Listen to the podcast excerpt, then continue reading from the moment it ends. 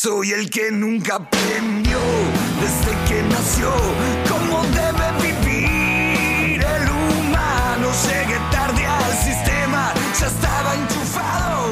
Así funciona. Bienvenidos a Santos Marginales, un podcast de conversación, risas y fe, en donde la distancia es simplemente un concepto, donde estamos cada vez más cerca por medio de la fibra óptica, las telecomunicaciones y si es necesario, señales de humo.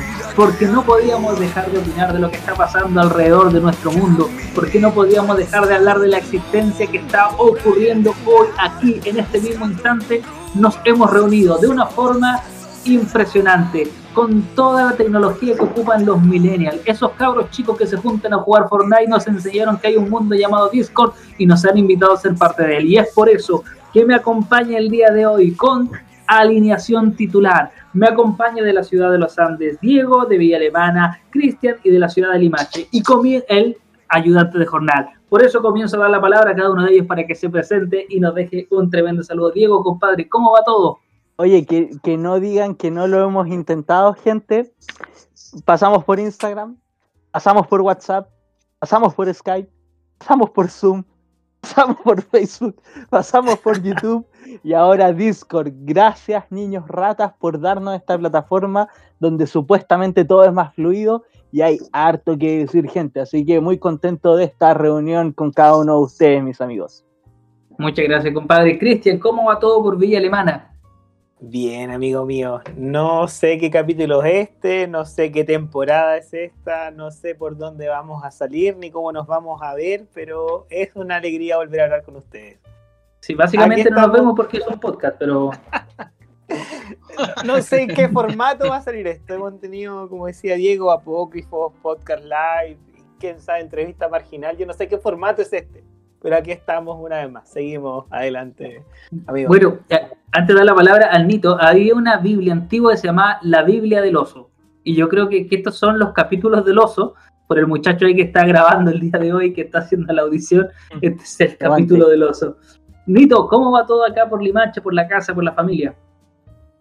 Buena, buena, los pedazos Oye, bien, bien, gracias a Dios. Por fin los veo, muchachos. Todo bien en Limache. Eh, me invade la emoción, solo verlo. Solo ver su rostro me invade la, alegría, siento una buena aura, una buena vibra. Siento que ahora estoy en una bola mística de mi vida, compadre. Así que bien, bien, bien. Los quiero. Oye, oye, ¿qué, qué onda la, palabra que, que habla Anita ahora del ¿Ah? vibrar alto? Basta igual, ¿o no? O sea, está súper manoseada. Todos están vibrando alto. En vez de decir como vamos buena onda, vibrar alto y, y trajes de baño de lana y, de que basta, loco. O sea, estamos ya en otoño. Déjense de joder, dejen de creerse es la, tendencia, es la tendencia de los jóvenes. sí, pero, pero está bien si con la vacuna estamos todos vibrando, estamos todos ya con 5G, con la marca la B, 7G, estamos ya 7G. Pero es otra cosa, pues amigo.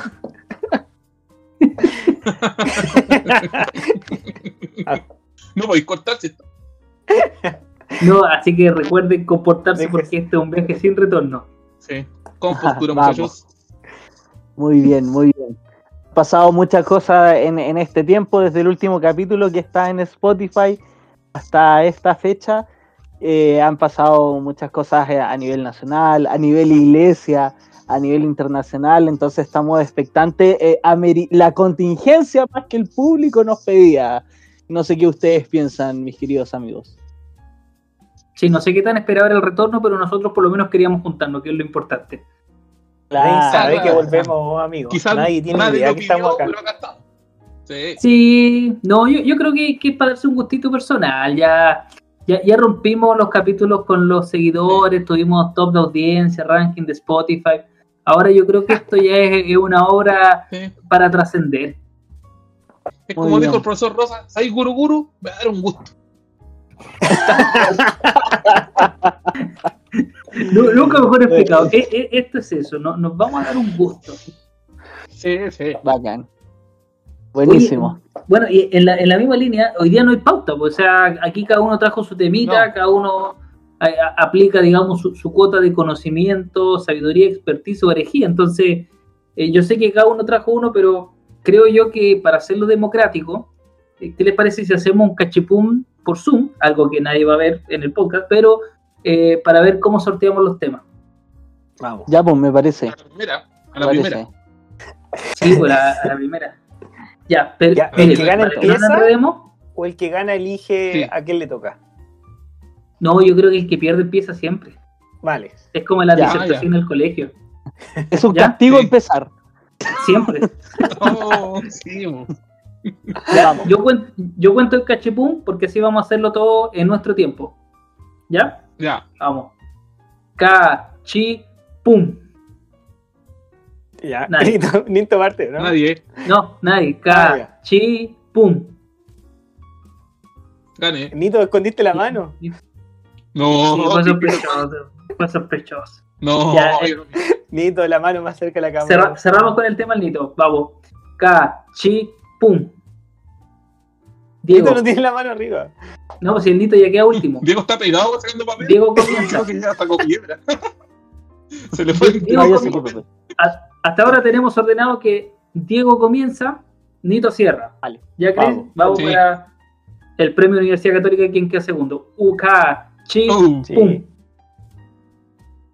¿Se pegó Chris? ¿O me. Ah, ya.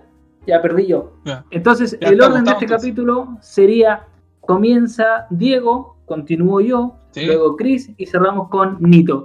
Si nos damos cuenta de que nos agilamos mucho, lo cortamos de una. ¿A quién? Ya tú que salga a la luz este capítulo, que no sea el segundo capítulo 1 y que quede escondido ahí por la Oye, eternidad. terrible. Sé, sé que yo tengo un archivo en el computador donde dice capítulo 1, versículo 1, y le coloqué clave. Y Face ID y todo el show. Oh, Ya. como que Diego. Diego, póngale. Bueno, gente, el primer tema para este eh, capítulo especial de Santos Bu. Marginales. ya lo, bu- lo bullean de inmediato. Tra- Tranquilo, gente, déjenme exponerlo. No. Dale, dale, dale. Ese ha sido el tema, gente. Muchas gracias. No, ok. Es lo siguiente, durante este tiempo en el cual no nos hemos visto y en el cual yo debo confesar ante todos ustedes que ah, me ha costado mucho eh, encontrar trabajo, eh, me he puesto a pensar cuál sería mi trabajo soñado. ¿Viste? Una pregunta bastante quinceañera y bastante eh, poco ortodoxa para la edad que tengo, pero sin embargo el tener tiempo libre me ha permitido justamente eh, pensar acerca de la situación en la cual podría estar en un lugar diferente. Entonces me puse a pensar como, bueno, ¿cuál sería el trabajo soñado? O cuál sería como em, un, un estado ya de no estar en cuarentena y, y- y- y no estar en los Andes, sino que, wow, ¿cuál, cuál podría ser un, un trabajo diferente? Y me encontré con un concepto que si- no sé si ustedes lo manejan o lo conocían, mis queridos marginales, que es el cool hunting. ¿Qué es el No. cool hunting? ¿Qué rayos es el cool No. hunting? Es el Pero, trabajo... ¿Puede en otras- deletrearlo? ¿Puede, ¿Puede deletrearlo? Sí, lo puedo deletrear. Cool, C-O-O-L, de cool, Ya, cool, C, perfecto. hunting, Como cazador. H-U-N-T-I-N-G,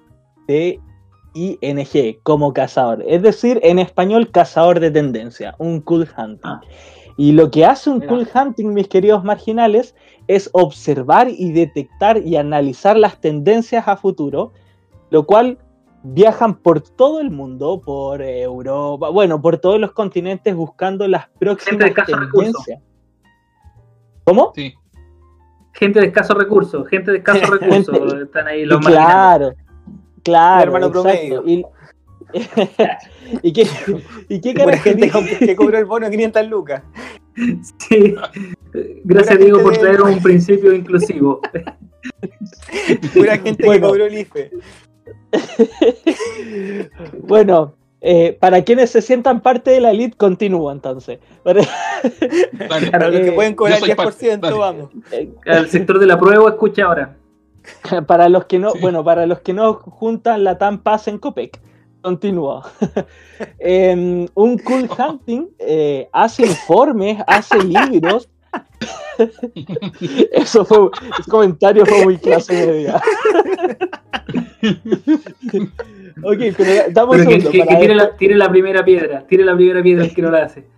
Ya, para- para- Sí. Luego volvemos a, a los Latam puntos, ¿ok? Pero, pero bueno, en los Cool Hunting, ¿qué es lo que hacen? Solamente observan lo que está a su alrededor y van anotando y haciendo informes. ¿Y qué hacen con este informe? Los venden a las grandes agencias, a los retail, a, a los, a las grandes marcas.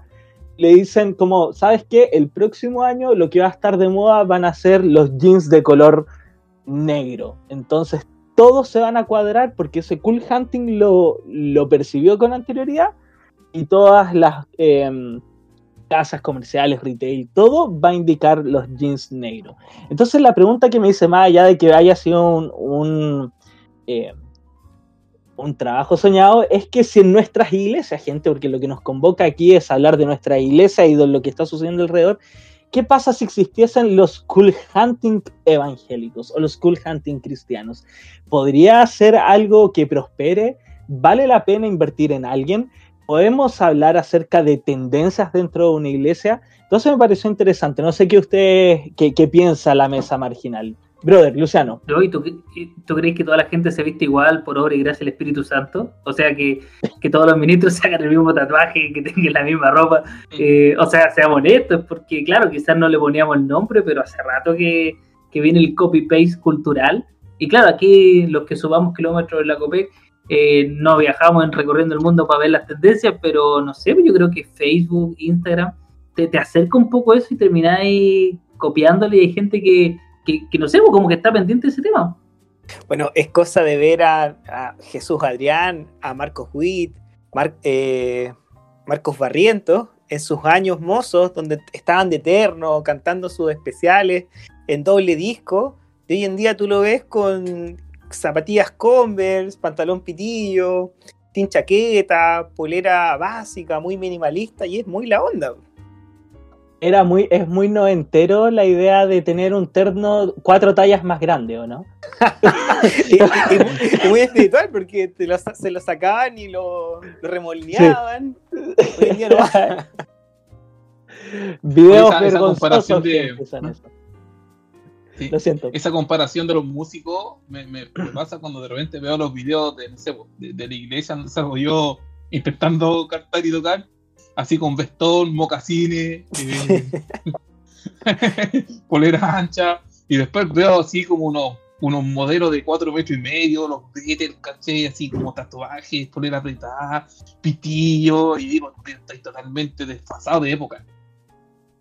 Ahora yo y- siento y de que- poco higiénico también está ahí. Está ahí. Yo creo que es el verdadero ¿Los problema. Beatles? No tú. Tú. me baño más que los Beatles. Sí, el loco tenía caspa en un video. Ahora, ahora lo que yo, lo que yo pienso es que si nuestras iglesias están asumiendo el discurso de que hay que conocer el entorno, conocer lo que está sucediendo alrededor, ¿vale la pena eh, crear un ministerio de los school hunting dentro de nuestras congregaciones? ¿Qué piensan ustedes? ¿Le damos o no? Con, con hacer algo específico para ver qué es lo que viene dentro de las comunidades eclesiásticas. ¿Qué piensan? Me, me voy a mandar un misil, no es metralleta. Eh, Ah, un misilazo. sí, sí, sí, esto es. No, no, no, esta es bélica. Porque, ¿qué sacamos con crear ministerios si son ministerios que no están financiados? ¿Qué, qué sacamos nosotros con levantar personas que tengan el título del ministro si finalmente el único remunerado es el pastor o, o a lo más un equipo cercano? Si vamos a crear ministerios, vamos a crear agrupaciones, que sean remuneradas o que no existan. Y si bien acá eh, con un concepto más lúdico como estos cool hunting, eh, yo creo que esto se tiene que aplicar para toda, digamos, política eclesial que se quiera hacer. Que si vamos a hacer algo eh, y lo vamos a llamar como ministerio, que sea, digamos, acorde a la investidura que le vamos a dar. Si es que no, eh, es un club social, es un tallerismo. No sé, Chris. La última vez que hablamos de un ministerio pagado en este podcast, ya sabemos qué, qué ocurrencias salieron, pues, amigos. Estábamos hablando de lo. Y no, no, no, no lo, no lo quiero decir para que no quede este. Oh, he tenido razón. Sí, sí, sí. Sí, sí, sí. Sí, no, no, no demos idea. Pero Sí. aquellos que escucharon Ah, el no, no, capítulo bueno. 1 sabrán a qué Ah. referencia estamos haciendo alusión. ¿Qué Sí, ministerio? y ¿Puedo decirlo? Para eclesiales quedaron ahí financiados por la Pero iglesia clave, de deja de decirlo en clave. No, Deja de decirlo en clave. no, tú no sabías hablar en Pero clave. de otra forma. No, Sabía no hay forma buena. No. Pero pon, deja cambiarle el nombre, ponerle, no sé, pues, No hay cómo. Oye, a- Sí, ahora lo, blanqueamos. lo- lo- No. Ya, Ahora lo, lo- lo lo interesante de estos eh, cazadores de los, los cazadores de moda es que entre ellos mismos luchan eh, para ver quién tiene la tendencia antes. Entonces también se produce una especie de dicotomía porque entre ellos mismos van adelantándose al tiempo. Entonces también eh, cuán eh, capaces podría ser, por ejemplo, un Kun Hunting evangélico para eh, predecir el futuro. Bueno, ya tenemos la Biblia que por ahí tiene un montón de profecía y, que nos pueden dar como alguna, eh, como algún sentido acerca de lo que vendrá también. y, por ahí también los Cool Hunting evangélicos soñando con esta idea se pueden tomar de eso, pero no sé qué piensan, o sea, como es- cuál es, es lo permitido de adelantarse hacia eh, hacia un futuro, hacia lo que viene. Eh, Ahora, pero el ya en, el, en el plano cristiano. eh, ¿El cristiano. sentido es traer la moda o entender la tendencia para ir hacia la moda eh, en pos de la predicación del evangelio? Porque lo más similar que teníamos a eso eran los pastores de jóvenes o el pastor que quería preguntar cuál era la tendencia entre los jóvenes para tratar de adaptar su mensaje o su campo misionero para llegarse a los jóvenes. Entonces, si lo que le llevaba para ese tiempo era el skate, ahí llegaba el pastor con su skate en la mano o al punto de... Entonces, eso era lo más parecido a un cazar tendencias en la iglesia. La pregunta es como, ¿para qué? ¿Queremos traer la moda o queremos ocupar esa moda para predicar el evangelio? Eh, yo creo que va también más por la segunda opción, o sea, es tanta la necesidad de adaptarse a este sistema de que yo tengo que traerlo de- con anterioridad también. Entonces, un cool hunting dentro de una iglesia, pensándolo, no vendría mal, no sé qué piensan. Oye, pero cuando uno trae alguna tendencia, trae el global. Porque, por ejemplo, yo ahora veo cómo se visten los, los músicos jóvenes. Oh, esto no viejo. ¿Cachai? Y traen no solamente la vestimenta, o también traen el estilo de música que es muy similar. Porque hace poco, no sé, hace un tiempo me compartieron, mira, escucha este worship en español. Yo hace, yo hace, hace una semana no tenía idea de lo que era worship.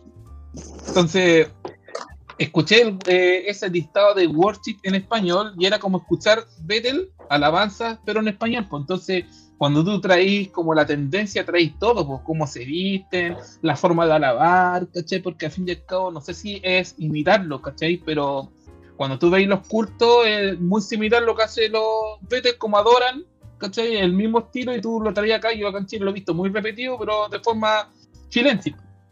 Pe- Pero ¿y qué pasa con la identidad? Porque igual eh, en esta obsesión que tenemos nosotros de, importar, de traer, de hacer un copy-paste, de implementar modelos, en su tiempo tuvo el G12, visión celular, eh, luego tuvo una onda ya más mega iglesia, todas eran mega pastores, y tú tenías que hacer crecer, igle, crecimiento. Pero ¿y qué pasa con la voz local? ¿Qué pasa con eh, la a- autenticidad de la iglesia. Hay un concepto que se ocupa poco, pero en eclesiología eh, sirve mucho, que tiene que ver con las iglesias autóctonas, eh, que son aquellas que surgen de un contexto y responden a un contexto. Y esto lo ilustro con un caso eh, que pasa mucho acá en Chile, cuando se levanta la profeta a dar una palabra en medio de una liturgia más carismática, y eso es una adaptación de lo que ocurría en las comunidades mapuche, eh, cuando la Machi se levantaba a dar una palabra y cómo esto se reconvierte desde una realidad local a una realidad cristiana. No estoy haciendo un juicio de valor sobre el acto en sí, eh, sino estoy describiendo este fenómeno para poder graficar esto. ¿Tendremos nosotros que andar cazando tendencias? Eh, ¿Tendremos nosotros, entre tantas cosas que, que hacer, o no, eh, pero entre tantas cosas que hacer, ¿será necesario andar viendo qué es lo que viene eh, y dónde queda la inspiración, la voz del Espíritu Santo, lo que te está hablando tu comunidad local? Eh, me genera esa inquietud, ¿no? No sé cómo lo, lo ven ustedes. Ahora bien, es interesante lo que dice Luciano, agarrándome de una conversación que tiene eh, Lucas Magnin justamente con Ulises Oyarzún en, en YouTube, donde él, hablan justamente acerca de eh, cuán identificada está nuestra comunidad con nuestra área local, con donde se está moviendo realmente. y Ulises decía, eh, yo la única vez que vi un culto eh, chileno fue una iglesia católica que entendió dónde estaba el barrio y agarró todas las culturas del barrio, todo todo el, el folclore de donde estaba ubicado y lo hizo suyo y agarró esa identidad con la comunidad. Entonces allí la iglesia no era tan solo un lugar religioso o un lugar para algunos, sino que también era un lugar donde eh, esa comunidad también se identificaba justamente con eh, los que estaban alrededor.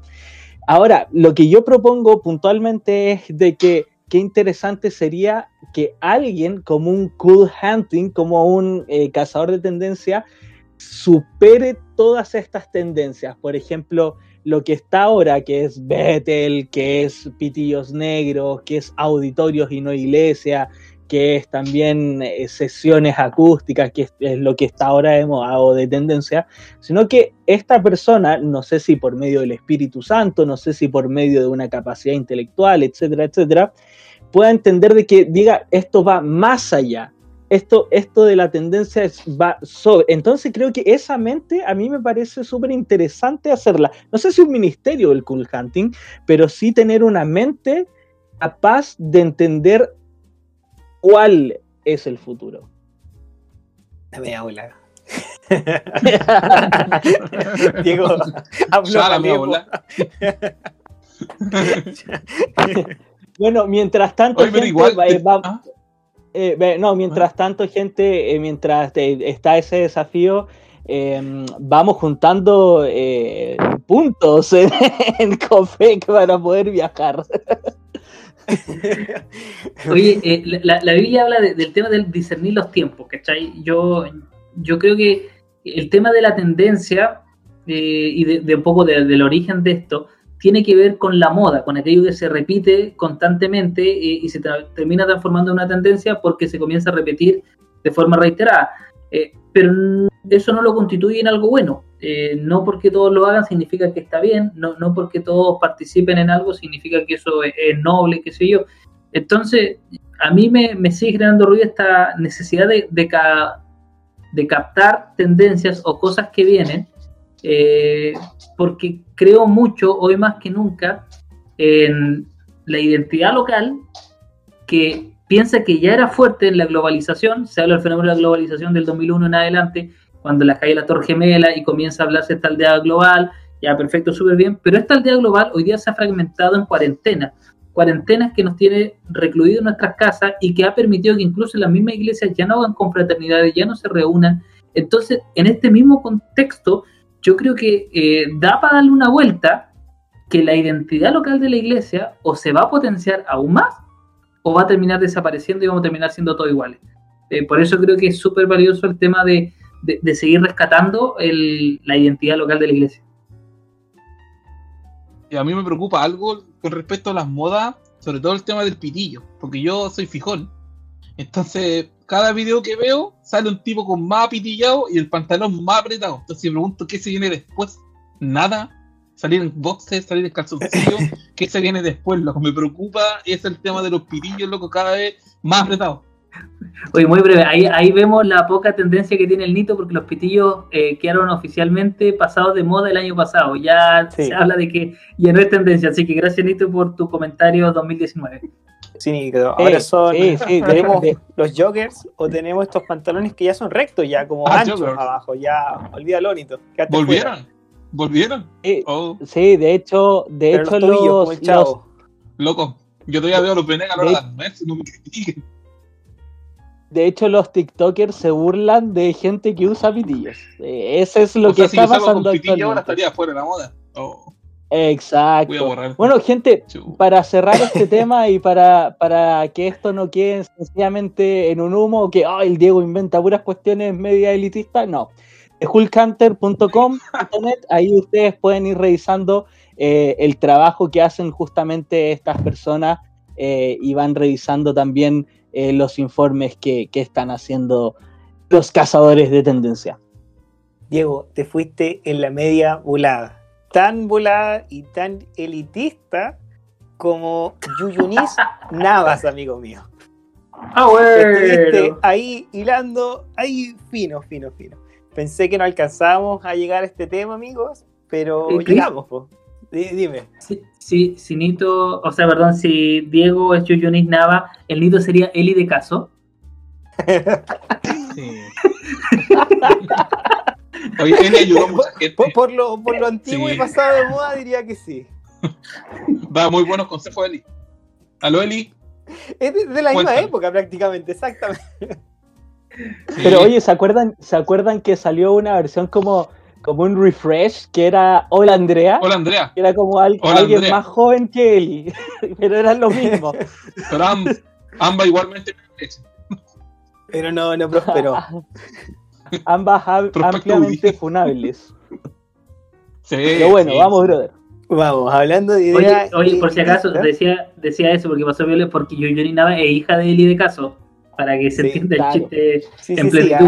ah, Vamos a dar un poquito de, de Sí. contexto para aquellos que nos escuchan desde otros planetas, porque nuestras estadísticas dicen que somos el podcast más escuchado de este planeta Tierra, pero gente en Marte igual nos escucha. Así que Sí. ¿En Sí. serio? vamos, vamos a ver cómo Sí. están las estadísticas de, de este tiempo. Yuyunis Navas es hija de Eli de Caso, tal como decía eh, Luciano, o sea, hija de una reconocida animadora de antaño, de la época de Nito, y que hoy en Sí. día está, está como candidata a constituyente. Ella quiere redactar las bases de nuestra nueva constitución, y en un debate constituyente que tuvo en CNN con la tía Pikachu, con, el, con un actor, no, no sé el nombre de él, la verdad, ahí desconozco Achurra. la... la ah, Achurra. El achurra chico. La churra. El achurra chico. Así, así es, él estuvo el en junior, una... el junior. en un tiempo fue, no, no sé si todavía actor, pero también va por constituyente.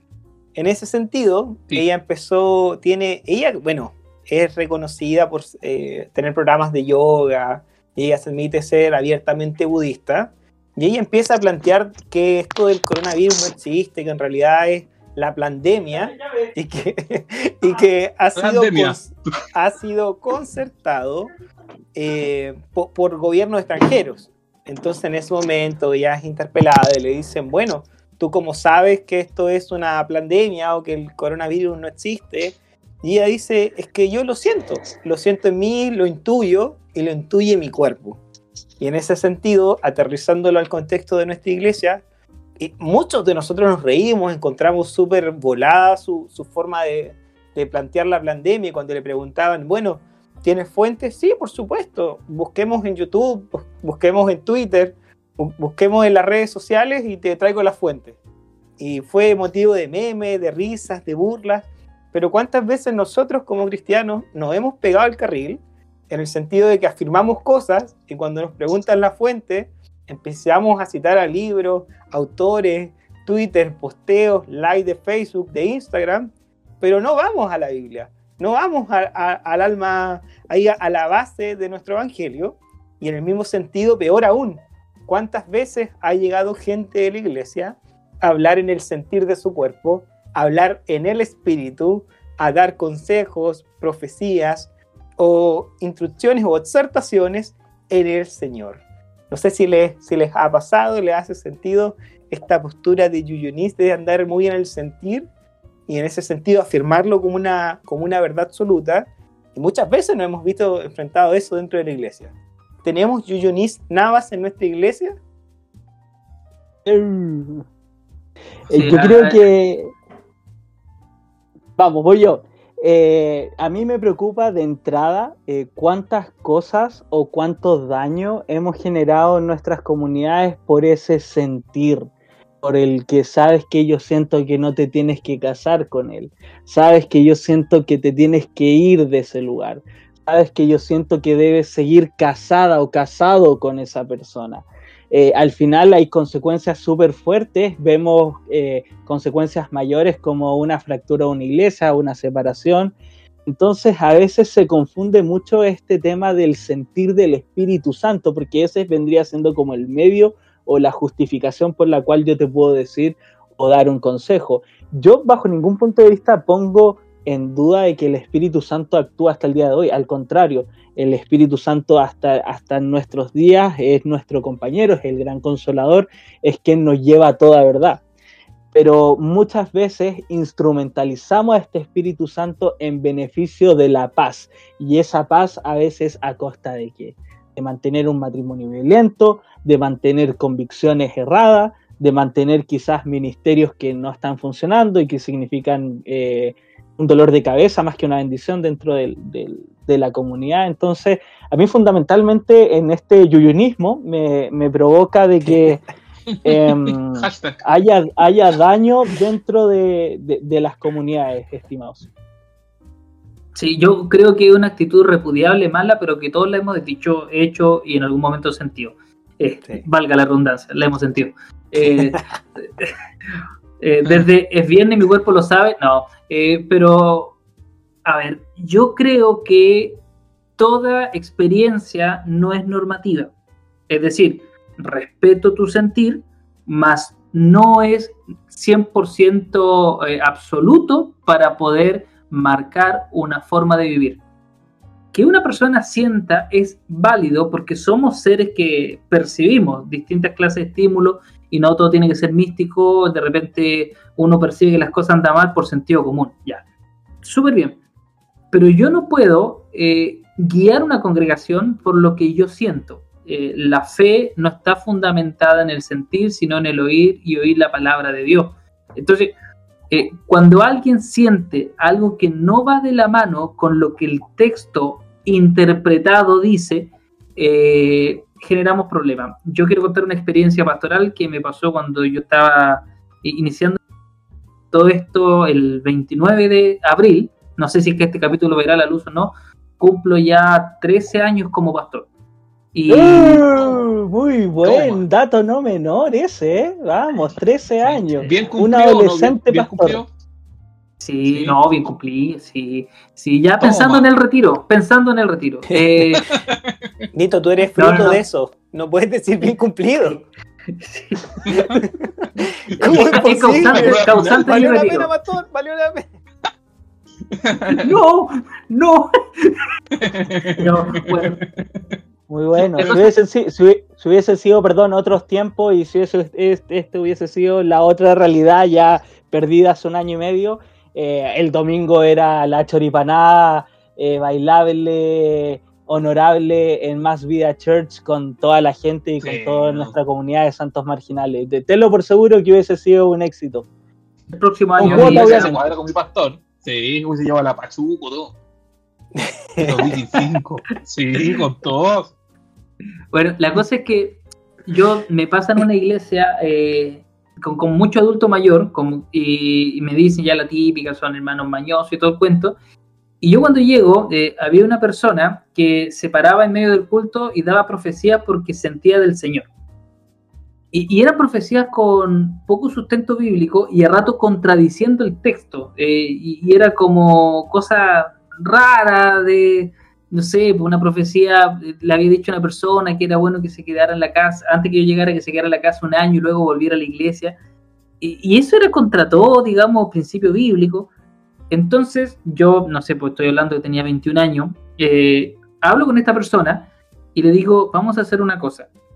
Yo jamás voy a poner en duda que lo que Dios le está diciendo a usted sea verdad o mentira, porque no me corresponde a mí. Pero el pastor de la iglesia y el responsable ante Dios por la comunidad de fe soy yo. Si lo que usted dice es un mensaje de Dios y yo no dejo que ese mensaje sea escuchado, asumo la responsabilidad ante usted, ante Dios y ante la congregación por haber faltado, digamos, eso. Y con la misma, eh, digamos, autoridad le digo que si siento que ese mensaje es de Dios, yo le voy a invitar a que comparte ese mensaje con todos los hermanos. Eh, y ese mensaje va a tener que exhortar, consolar, edificar, va a tener que ser pegado al texto y va a tener que de una forma u otra generar un proceso de bendición en la iglesia, más no de destrucción.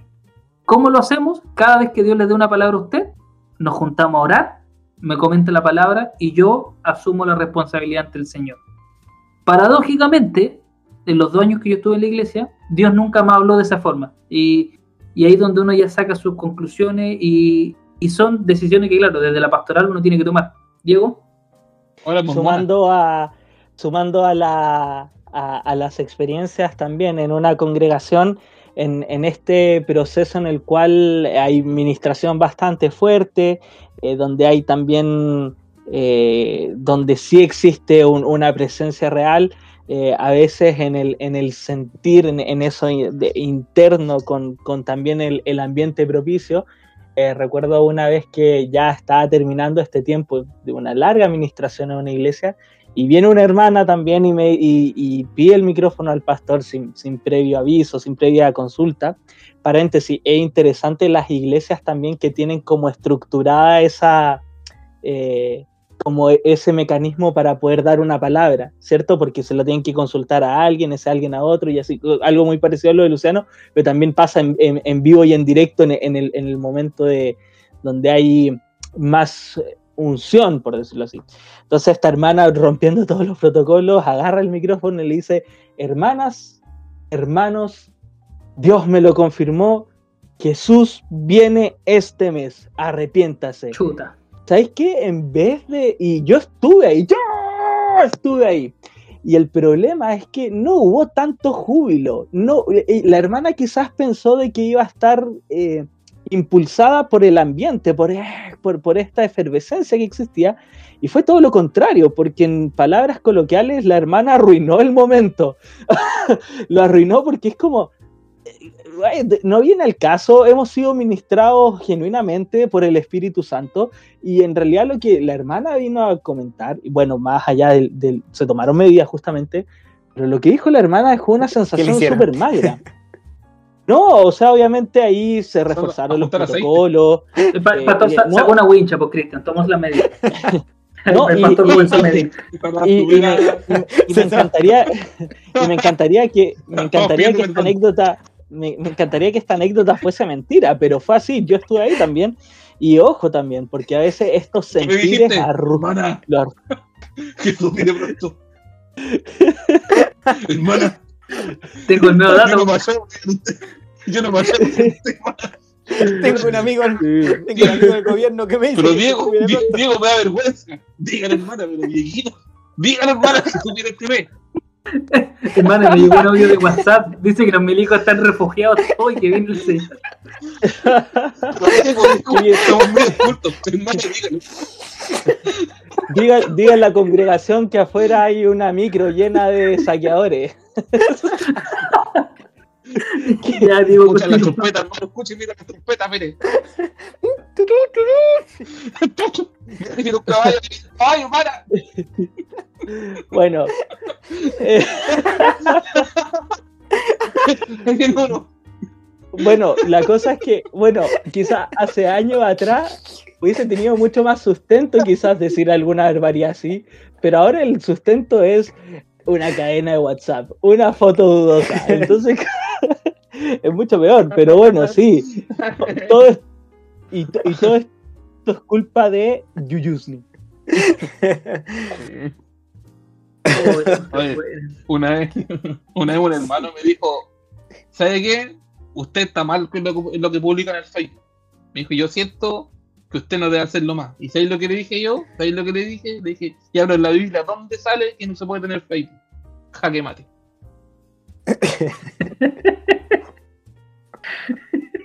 No, y después de eso es difícil Toque. ahondar. El hermano La Biblia nos sale que hay que hacer podcast en realidad. O así nomás con el sentir. po. Eh, pero insisto, yo, yo creo que en, en mayor o menor medida, todos en algún momento hemos actuado por el sentir. Eh, y esto cristiano y no cristiano. El tema es que ella lo estaba diciendo. El tema es que sentir también, pues así. Lo que te están preguntando no es una cuestión para sentir o no, no, no podéis decir. No, yo creo que siento que la pandemia es mentira. O sea, ta- también, por eso, por eso, a ver, yo creo que tiene que haber una triangulación de hechos, pues, ¿cachai? Y, y, y antes de dar la palabra a Chris, y junto con eso tiene que haber una responsabilidad también del que da el mensaje, porque antiguamente el profeta que daba un mensaje y no se cumplía, fuiste bueno. Entonces, eh, acá es como que es gratuito, o sea, podéis dejar la pata en una iglesia, la pata en una vida, y no pasa nada. Y después como que pasó la vieja, eh, yo creo que también hay que hacerse responsable por lo que uno siente y dice. Chris, Sí, y ojo con el sentir, porque hemos hablado de responsabilidad pastoral, hemos armado, no, hablado de estas hermanas que dan estas profecías en nombre de Dios y que realmente han separado, dividido bastantes iglesias, pero también en el, en el sentir de las emociones. O sea, cuántas veces nosotros sentimos y sabemos en nuestro cuerpo que estamos enojados.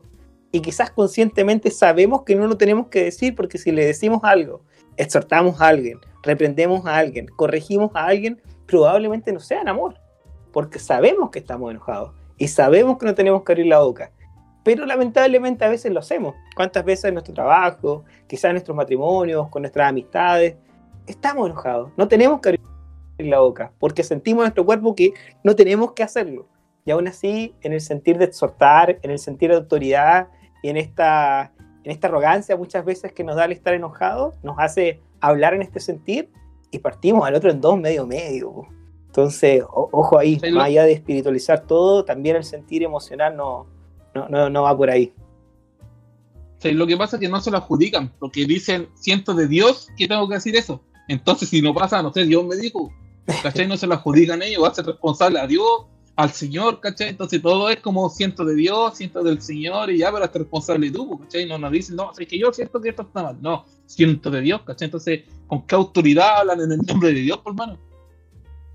Oye, ahí es donde uno se tiene que hacer responsable de lo que dice. Si tú estás dando un mensaje que, que, que no es de Dios, eh, tenés que hacerte responsable. Y también caso eh, para, para, digamos, también dar esta visión, eh, y también moverte cuando Dios coloca en ti el sentir, ¿cachai? Porque tampoco se trata de, de no hacer nada, sino también de saber hacer lo correcto. Yo creo que hay veces en que Dios sí nos permite sentir, nos hace sensibles a la necesidad con la finalidad de que nosotros podamos actuar y a veces que nosotros nos hacemos los lesos ante lo que estamos sintiendo, a lo que estamos entendiendo eh, y nos volvemos insensibles, ¿cachai? Entonces ta- también, por eso digo, yo creo que eh, lo ocupó horrible, creo que no, su, su ejemplo es pésimo, eh, pero yo, al igual que el Chris, yo no satanizaría el tema de sentir porque por algo tenemos esta capacidad sensorial.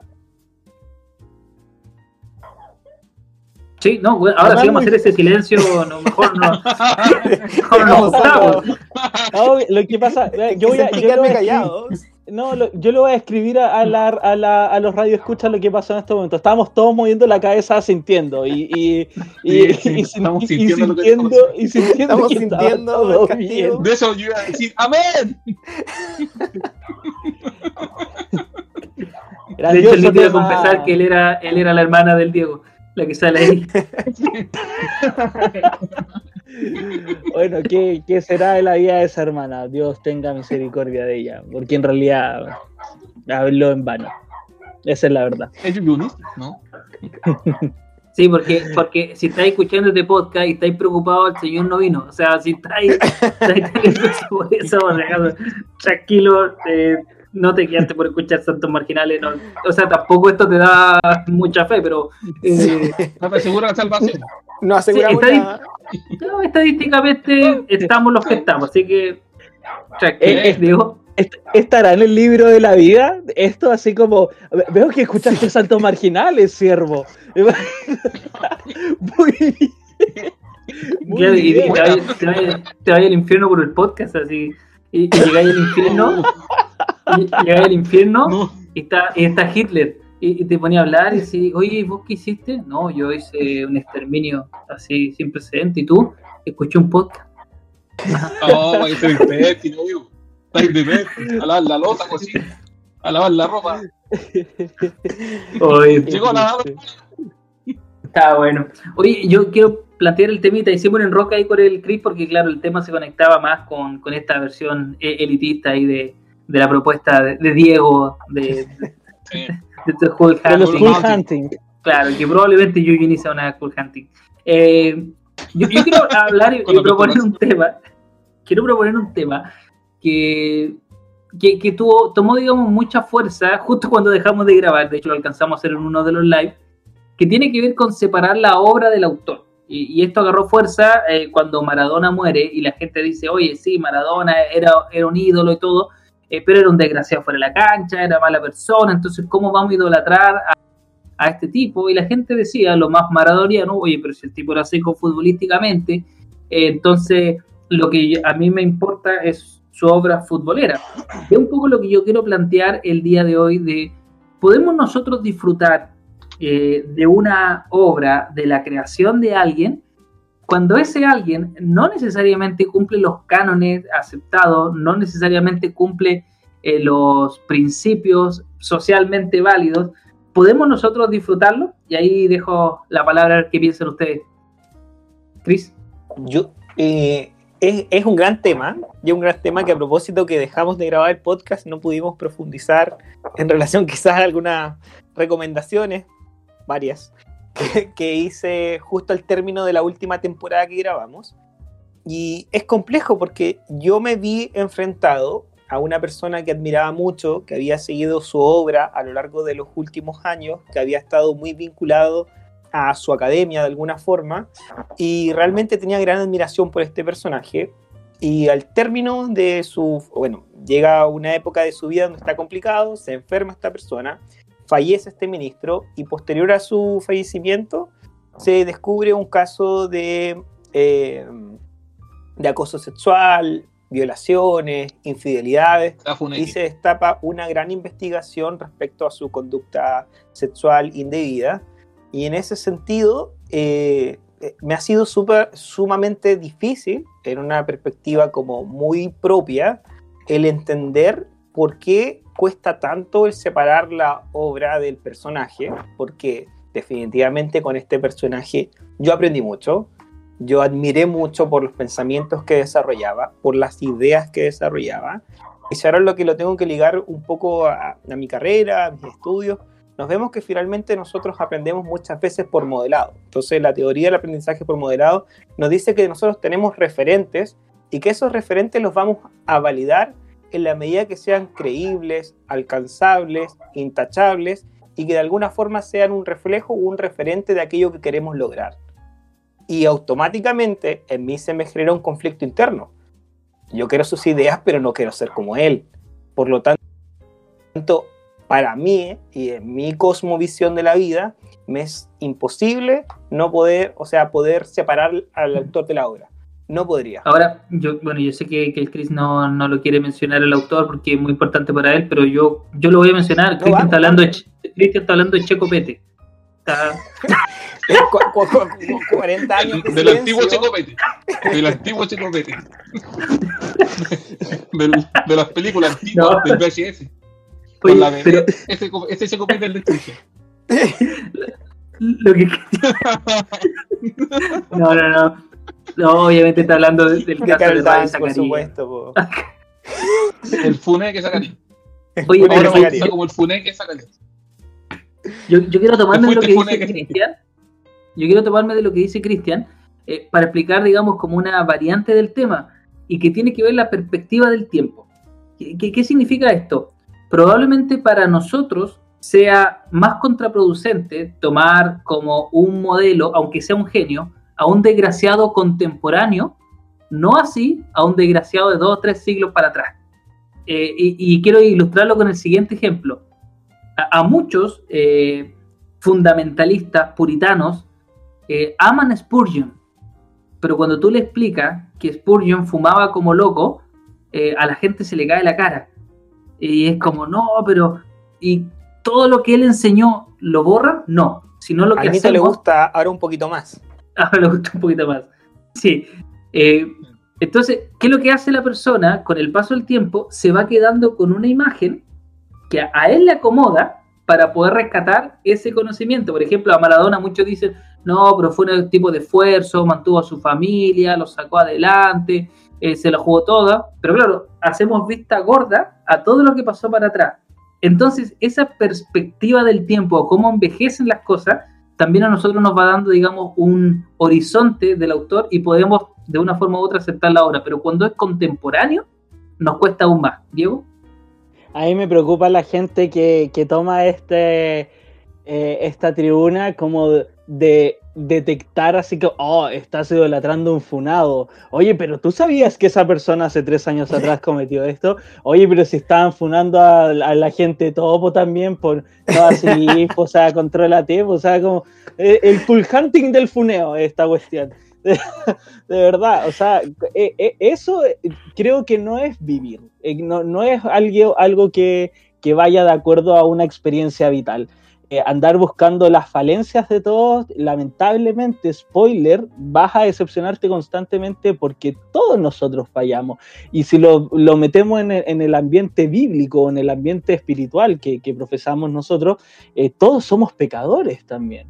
¿Quién, ¿Quién, nos da eso, ¿Quién nos da esa validez y quién nos da una garantía de que podemos hablar y reconciliar a los demás? Es Jesucristo.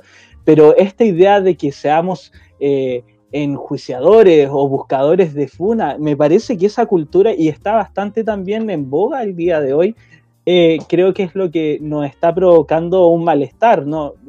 Yo lo recuerdo cuando fue lo de eh, Maradona, a mí particularmente me encanta el fútbol y el tipo un genio en la cancha, un genio. Y cuando él se fue, cuando él murió personalmente, oye, este era buenísimo. Y más de algún comentario recibí así como, man, era un desastre. Sí, Sí, sí, sí, sí, o sea, pero esa es su vida, allá él también, ¿cachai? Eh, lo mismo, bueno, pasa con Picasso, eh, pasa con también C.S. Lewis también, que era el compadre, fumaba a fondo y también bebía mucho, y, y, él de hecho en una de sus escrituras dice, bueno, esto también me ayuda para mantener eh, la relación junto con los demás, es decir, como eh, este era el medio para seguir hablando acerca de Dios, entonces si tú le explicáis eso a alguien como como fundamentalista no va a entender nada, ¿cachai? Entonces, esto responde a los tiempos, responde a una lógica también de, de ser acusadores, parece que está muy de tendencia aquello, y, y, eso también está dentro de nosotros, de nuestro corazón, andar buscando la herida, ah, pero él fue, ah, pero esto hizo lo otro. Ahora, eh, es súper... Diego... Bonito, dale, Dito. Yo creo que Diego, eh, Diego Armando dice algo clave cuando en un discurso público en la cancha eh, que la pelota no se mancha. Y eso yo creo que marca bien cuando tú quieres separar la obra del, del artista, ¿cachai? Entonces él dice yo ya pagué, o creo que ya pagó. ¿Y por qué justamente Diego? Porque se hizo público todo lo que él hizo. Pero ponte tú, no sé, yo te voy a, yo, poner dos casos. Eh, marca de ropa, ponte tú. Adidas y Puma, ¿cachai? Tú no sabes lo que hicieron los dueños, pero si tú empiezas a indagar, tú te das cuenta que Adidas, ponte tú, financió en la Segunda Guerra Mundial a los aliados y Puma financió, ponte tú, a los nazis. ¿cachai? Entonces tú vas a decir, ¿sabes que no va a poner más Puma porque financió a los nazis? No, pues entonces si tú empiezas a indagar los dueños de la ropa que tú usas o el dueño del celular que tú estás usando, en fin, vas a llegar al momento que no vas a poder comprar nada, no usar nada, pues, ¿cachai? Yo creo que sí está bien claro. separar la hora de, de, de los o, o, o en, en, ese mismo aspecto lo que costó tener un bien, ¿cachai? Eh, recuerdo muy bien que un, un pastor, eh, cuando yo, yo era un, un, poco más joven, nos entrega una Biblia, así como, ¡pum! Toma, guárdala, porque aquí lo que tú tienes en tus manos, hubo gente que murió para que tú la tuvieras en la mano. Y yo como, aléjala, ¿cachai? Como, no, no, quiero tener mis manos manchadas. Y, y lo dijo en, en un sentido, obviamente, como, hey, aquí hay detrás de esto hay, hay algo que pasó. Entonces, eh, efectivamente, hay todas las cosas de, humanas, bienes, inmuebles, también tienen una historia detrás. ¿Cris iba a decir algo? Eh, sí, es, es, bueno, estaba pensando en el mismo sentido que nosotros vamos creando líderes y referentes es distinta la vereda también de donde lo estamos viendo. Por ejemplo, está esta generación de la cancelación y que es súper cómodo desde la otra vereda apuntar a tu referente, a tu líder, a aquella persona que admiraste, seguiste, era tu modelo. Es súper cómodo decir, oye, ¿cómo lo voy a admirar como Maradona, en este caso como Ravi? Pero desde mi vereda o nuestra vereda, así como ustedes con Maradona, yo soy cero futbolera, pero, pero respecto como a Ravi, es como, no es un, una persona que es digna de admiración en este momento, pero tampoco es digno para que sigamos apiedrando su nombre.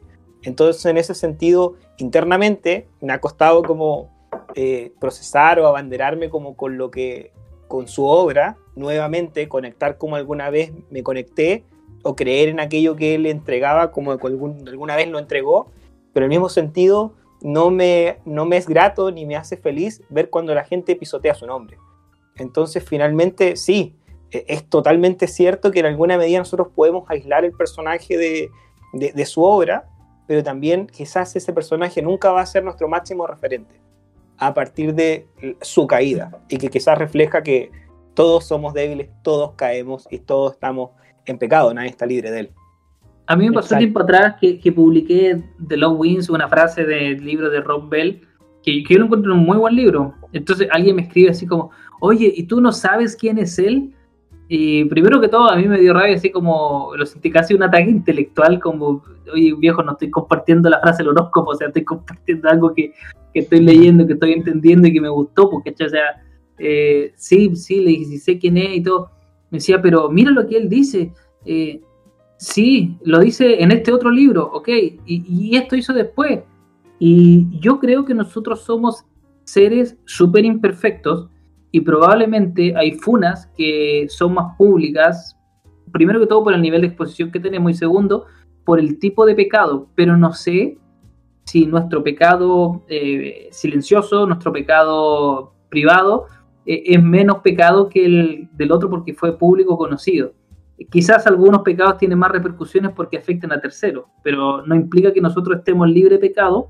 Junto con eso, no implica que yo vaya a estar de acuerdo con el Luciano de 33 años cuando yo tenga 40. Entonces, de repente nosotros también linealmente queremos decir, oye, pero que esta persona hace 20 años dijo eso, uh, compadre, hace 20 años de verdad que era una persona totalmente distinta. Y por último, para dar la palabra al Cris, si vamos a nosotros a desacreditar la obra porque el autor tuvo un mal pasado, eh, yo te invito a que borres todas las cartas del apóstol Pablo, eh, porque todas esas cartas del apóstol Pablo fueron escritas por un tipo que no solo torturaba, sino que mataba a cristianos, los perseguía y que incluso algunos sostienen que fue el autor, pero más que intelectual, de lo que fue el primer mártir de Esteban. Entonces, eh, si, si quieres llegar a ese punto, borra los salmos de David, eh, salmos que surgen posterior a un tremendo pecado. O sea, tú me dices, ¿significa que vamos a validar el pecado que pequemos más, no. Lo que te quiero decir es que la vulnerabilidad nuestra es tal que incluso los genios tienen los pies de barro y eso puede significar una falla y, que te puede equivocar. Y yo creo que tienes que tratar de entender eso y no privarte el conocimiento de eso simplemente por lo que una persona puede hacer. Pero quiero dejar solo una reflexión antes de dar el tema al nito. ¿Qué pasa cuando el autor de una genialidad lo conoces y te cae mal. Uy, eso me pasa seguido. Me pasa seguido. Lo veo- Eh, eh, Es como ver la foto de, de- de un autor que te gustaba leer. A veces de puro prejuicio, es como, ay, este es. Sí. Es raro así. Uh, Estamos hablando a ti, Pastor Kiko. Pastor, Ki- Pastor Kiko Copión. Ah, Albatón Copión. supuestamente, era, supuest- supuestamente eras el original, supuestamente eras el único, supuestamente eres el diferente. Bill Copia, Pastor Kiko, Bill Copia. Tú sabes a qué me refiero. Hoy notable. Bueno, pero ese era el temita que les traía, muchachos. Muy Espero bueno, que- muy bueno, amigo. Ojalá y la, la gente que lo excelente. escuche pueda seguir dándole una vuelta. Nito, eh, mira, llevamos casi 45, casi 50 minutos. Estamos por cerrar el podcast. No nos hagas borrarlo. Dale, juega, tranquilo, juega. Ya, yo les quiero hablar de Santiago Wanderers. No, mira. Santiago Wanderers y el cristianismo. Sí, ¿cómo lo anexamos? Mira, yo les quiero hablar de un tema que siempre me ha llamado la atención, que se llama la generación de cristal. Yo les voy a hablar un poco eh, a qué se refiere. Está asociado a la, a la filósofa española Montserrat Nebrera, que lo utiliza para referirse a los jóvenes nacidos después del año 2000, que el término cristal está asociado a algo frágil, que se puede romper fácilmente Jamás me lo imaginé. a jóvenes inestables, inestables o inseguros. Eso no lo digo yo, lo dice la ciencia. Porque sus padres vivieron en época de mucha carencia y se empeñaron en salir adelante para darles todo y que no les falte nada como ellos en su momento. Entonces yo llegué a pensar de esta generación de cristal y les pregunto a ustedes muchachos, generación de cristal, ¿tenemos hermanos de cristal? ¿Tenemos una iglesia de cristal que no se puede debatir? ¿Que no se puede eh, conversar de algunos temas? Les dejo la palabra a ustedes, muchachos. A mí, a mí personalmente, y mira, me, antepongo, tomo la palabra antes que los psicólogos. ¿Por qué? Porque a mí me molesta mucho que se le llame despectivamente a la generación, esta generación de cristal. Me parece muy ofensivo, una cuestión como no, no, me cierra, creo que es una, eh, una caricatura, una calificación bastante grave al- a, lo que puede ser una generación completa eh, Cristian lo dice muy bien y me ha adueñado esa palabra cada vez que, de, de una frase que dijo Cristian en un podcast, que cada generación justamente es hija de su contexto. Entonces son diferentes situaciones, son diferentes realidades, eh, son diferentes los tiempos. Eh, sin embargo, no estoy para nada de acuerdo con, con ese, con ese término. Eh, ahora le doy espacio a los psicólogos y me callo. Oye, buen, buen- punto. Me gustaría sumarme a tu barco, pero navegando así en Facebook un minuto, me doy cuenta que estaban haciendo alarde de que se había borrado la X del bono de 500 mil pesos, como... eh, Sí, porque era ofensivo. no sé, vieron si es que eso fue noticia. Que antes decía Sí. como no clasificaste una cruz roja y después empe- dijeron no, como qué ofensivo, qué violento. Y, y es como, ok, vamos a borrar la X para que nadie se ofenda. Y después el meme es como, bueno, sigo no teniendo las 500 lucas, pero ahora es más amable. Pero no tengo like. Ya, pero ahora ya, e- el comentario en serio de mi persona. Quizás, quizás, quizás la ofensa de esta generación o de nuestras iglesias muchas veces está en el que el desconocer muchas veces nos hace vulnerables. Entonces tenemos miedo a conversar, a debatir, discutir o enfrentarnos a ciertos temas porque no tenemos noción o respuesta o siquiera un esbozo, una pincelada de cuál es la respuesta. Entonces muchas veces afirmamos que las cosas son como son porque así las creemos o nos las han contado, pero no hemos profundizado en eso. Por lo tanto, si viene alguien a cambiarme las reglas del juego, a explicarme una nueva revelación o, algo que al menos él interpretó dentro de la Biblia, es como, no, no, no, no, no, no, Y ese hermano habla herejías y sáquenlo de acá, hijo del diablo y no sé qué. Entonces yo creo que quizás por ahí va, al menos tiendo a creer eso muchas veces.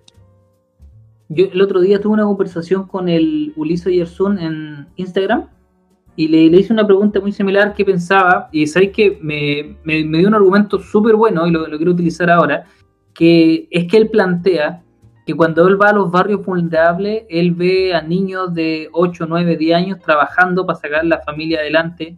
Él se da cuenta cómo niñas fueron mamá por quizás falta de educación sexual a los 13, 14 años y están criando una familia y él no ve una generación de cristal. Si se mete a Facebook, si se mete a Instagram, claro, se encuentra con una población súper vulnerable, pero en relación a las redes sociales, no a una generación etaria, sino a un público consumidor de redes sociales. Y la pregunta Claro. es, ¿vamos a entender que, o vamos a tomar como una muestra representativa solo las redes sociales, o vamos a ampliar este debate al día a día y ver si es que quizás también nos ofendemos diariamente en distintos aspectos de la vida? Y desde ahí mismo, eh, yo nunca he mirado la generación de cristal como la generación de jóvenes millennials que están hoy día acompañándonos. O sea, son personas brillantes. No estaríamos en esta plataforma si quizás no fuera por ellos. Tenemos Aguanta. personas mayores dentro de la iglesia que son generación de cristal. O sea, se ofenden por un posteo que a veces nosotros mismos ponemos en Facebook. Y arde en las redes sociales y es como, hey, flaco, como, bájale uno subimos una foto y, hey, eh, hijo del diablo, Diego, subiste una foto tomando X cosa. Es como, te, así te llamas cristiano. ¿Qué clase de líder y Sí. referente eres? Es como, El ¿en serio? Y, y no estamos hablando de una millennial o un millennial que le dijo eso.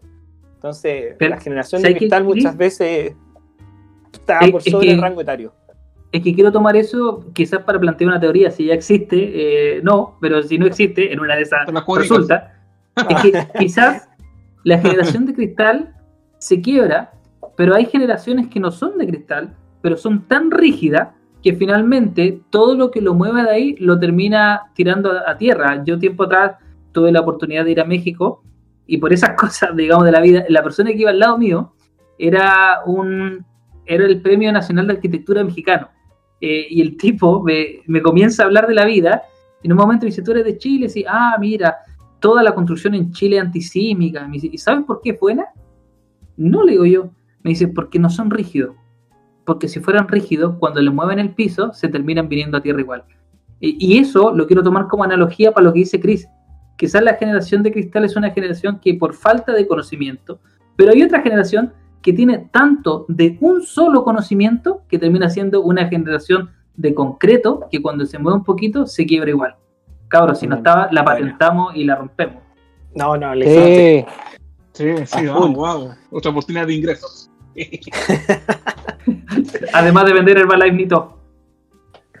Sí, oye, el, el- una de las cosas que me llama la atención, que, que dicen que esta, esta generación de cristal es porque el- eh, los padres se esforzaron para que lo tengan todo, ¿cachai? Como hay muy poco esfuerzo para que por algo no tienen como esas competencias, ¿cachai? Y yo creo que esta generación de cristal también lleva a muchas generaciones y lo que me impacta a mí es el tema de la fuerza de las redes sociales, porque no conocemos bien quiénes son las redes sociales. Sabemos que todos somos parte de las redes sociales, pero cómo toman tanto fuerza, ponte tú, para bajar la X que dice el CRI del Servicio Impuesto Interno y para, para marcar la pauta en los discursos, para marcar la pauta en el humor. Para marcar la pauta en las predicas. Yo sé que ya no se puede predicar tan libremente lo que se piensa, ¿cachai? Por el miedo a la funa, ¿cachai? Entonces, ¿cómo las redes sociales marcan la pauta en, muchos temas, po? Yo, yo creo que porque es cómodo para todo. eh, la verdad, es cómodo hasta para funar, porque ni siquiera tenéis que ni siquiera tenéis que hacer una marcha en la calle, ¿cachai? O antiguamente esa imagen de la gente con antorchas de llama y un tridente. No, pues ya no necesitáis, pues solamente un clic, un enter, eh, y la persona se siente atacada. Eh, y es- como es lo único que tenemos hoy, eh, o, o digamos lo único que vemos, ojo con eso, ahí quiero precisar, es lo único que vemos, pensamos que esa es la realidad pero hay vida más allá de Facebook, hay vida más allá de Instagram. Y, y es donde Ahí- estamos en el fondo. Estamos en plena pandemia, en plena cuarentena y aquí estamos. Esta es nuestra realidad por el último año y cuarto, año y medio. Y parece que por el próximo año, lo que queda de año acá, vamos a seguir. Y a pesar de que no es todo las redes sociales, hoy día sí es nuestro mundo. Para bien o para mal, sigue siendo nuestro mundo. Eh, justamente leyendo algo que dijo Nito sobre el rol también de los padres, eh, estuve escuchando a, también un, psicólogo que dice lo importante del sufrimiento dentro de las vidas. Un título súper eh, controversial para estos tiempos, pero era justamente aquello de que lo que forja el carácter de una persona eh, son todas las instancias, todos los momentos eh, los buenos, los, los, más, los más altos, pero también los de, eh, de sufrimiento, donde hay dolor, porque aquello es aba- abarcar justamente todo lo que es una experiencia de vida. Entonces, este psicólogo decía que el problema que existe actualmente es de que los padres evitan a toda costa el sufrimiento a los hijos, porque ellos ya lo vivieron lo que estos padres no se dan cuenta es de que justamente esa experiencia que ellos tuvieron, que fue negativa, los forjó para ser alguien más maduro. Sin embargo, como fue una experiencia tortuosa, dolorosa, quizás de tiempo eh, prolongado, ellos a todas costas van a evitar de que su hijo eh, atraviese este, eh, este sufrimiento o este costo, por decirlo así. Entonces ahí una de las causas era, bueno, nuestra generación también es un poco eh, más sensible, por decirlo así, es porque no sabe tratar con el sufrimiento, no sabe tratar junto eh, con las adversidades. Y es verdad lo que hizo, o sea, papá, lo voy a, voy a hacer una caricatura, eh, me faltan 5 mil, deposítame, o si no, me, qué sé yo, me, muero. Entonces papá, papá, y en menos de 30 segundos el- hay 5 mil pesos depositados. Entonces todo también va en, función de suplir la necesidad para que la gente no sufra o no pase dolor. Cuando en realidad el dolor y el sufrimiento es experiencia vital, es parte de lo que nosotros somos. Sí, ahora yo, yo creo que de- es una postura súper respetable. Yo no la comparto. Yo, yo creo que uno tiene que construir sobre el dolor que ya viviste, porque de lo contrario, ¿para qué lo viviste? O sea, creo que no, no todo aprendizaje tiene que ser vivencial. Eh, o sea, me parece que hay otras formas de, de- de poder aprender de, de los procesos. Eh, y en ese caso, quizás Nito, que, que ya más años, yo, yo solo cuatro meses como papá, pero eh, si hay algo que yo puedo evitar que mi hija pase de lo que yo pasé, lo voy a hacer, ¿cachai? Incluso instintivamente. No, no, sé si lo voy a, razonar, creo que voy a evitar eso, eh, pero eso no implica que no le enseñe o que no busque la forma de que ella pueda aprender o pueda conocer el mundo para ser una mejor persona. Súper, y en el mismo sentido, tal como lo dijiste, muchas veces los papás de forma innata tienden a buscar una respuesta para poder cubrir o, o evitar el dolor del, del hijo. y me pasa mucho también en, en, mi trabajo. Yo me desarrollo con jóvenes adolescentes, están en pleno proceso normativo, plena edad del pago, plena edad de búsqueda de la identidad, plena edad, muy coloquial el término, pero, pero es real. Algunos se quedan ahí. No, y como bonito. Y realmente e, es, es, una época que le, a ellos les, les, trae como Mm. gran dolor también. El enfrentarse, Sí. el autodescubrirse, el no identificarse con sus pares, el no identificarse con el mundo, el no saber hacia dónde van, trae un dolor, pero es normativo.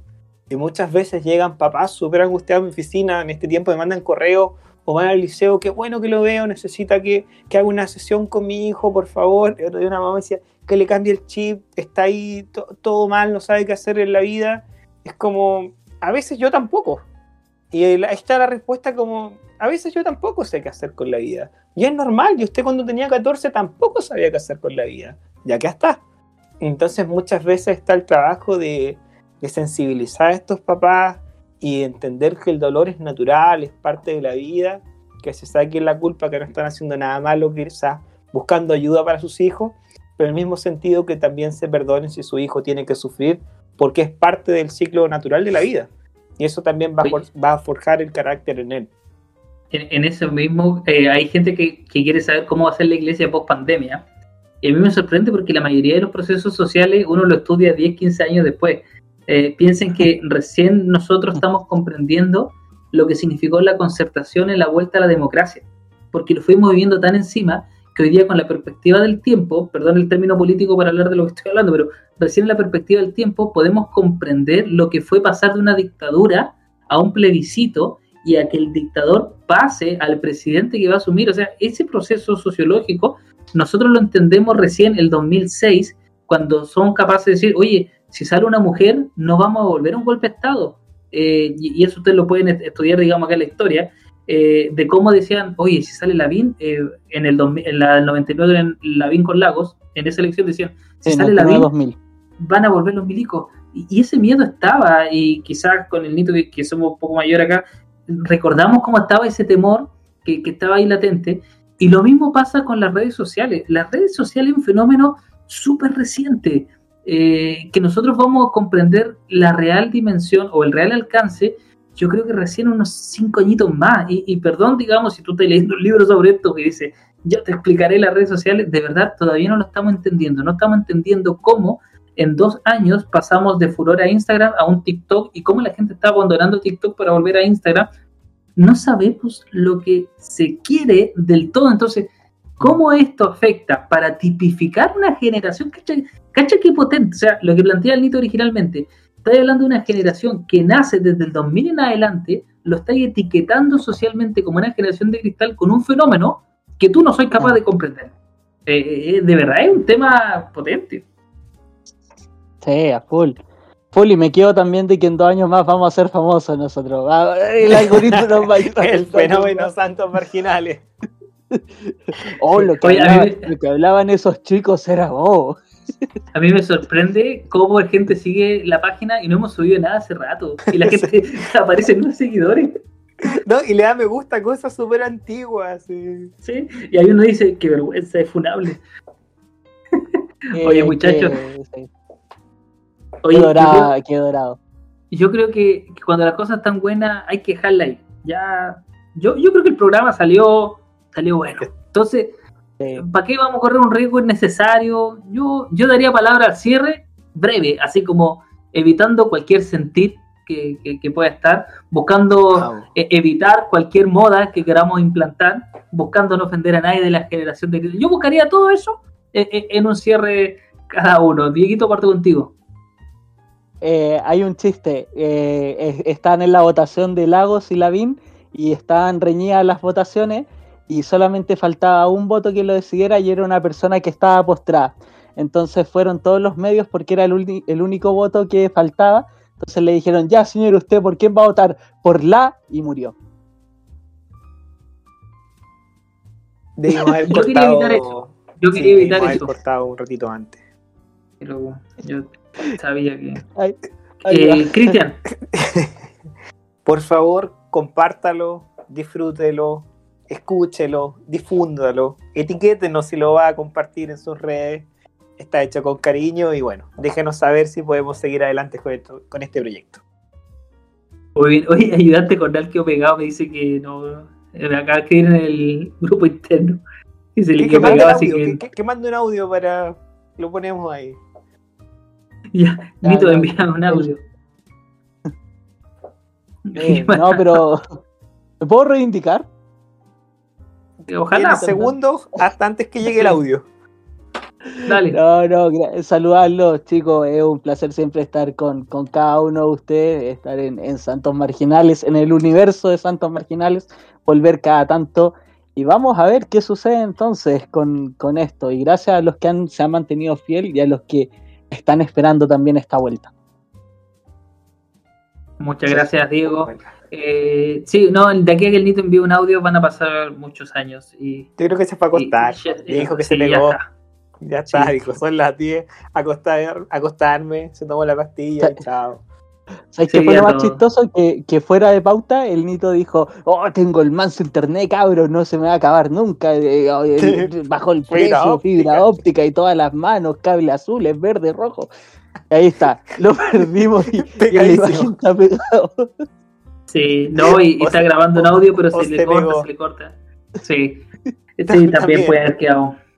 Muchachos, gracias por escuchar este podcast, gracias por volver con nosotros, gracias por ser parte de la comunidad marginal. Se les quiere, se les extraña. Esperamos vernos pronto, cuídense, no sea tonto. Esperemos que pase esta pandemia para que volvamos a abrazarnos. Este fue un capítulo más de Santos Marginales, el podcast de conversación, risas y fe. Nos vemos, suena la renga ahora y nos vamos. Chau. Soy el que nunca aprendió desde que nació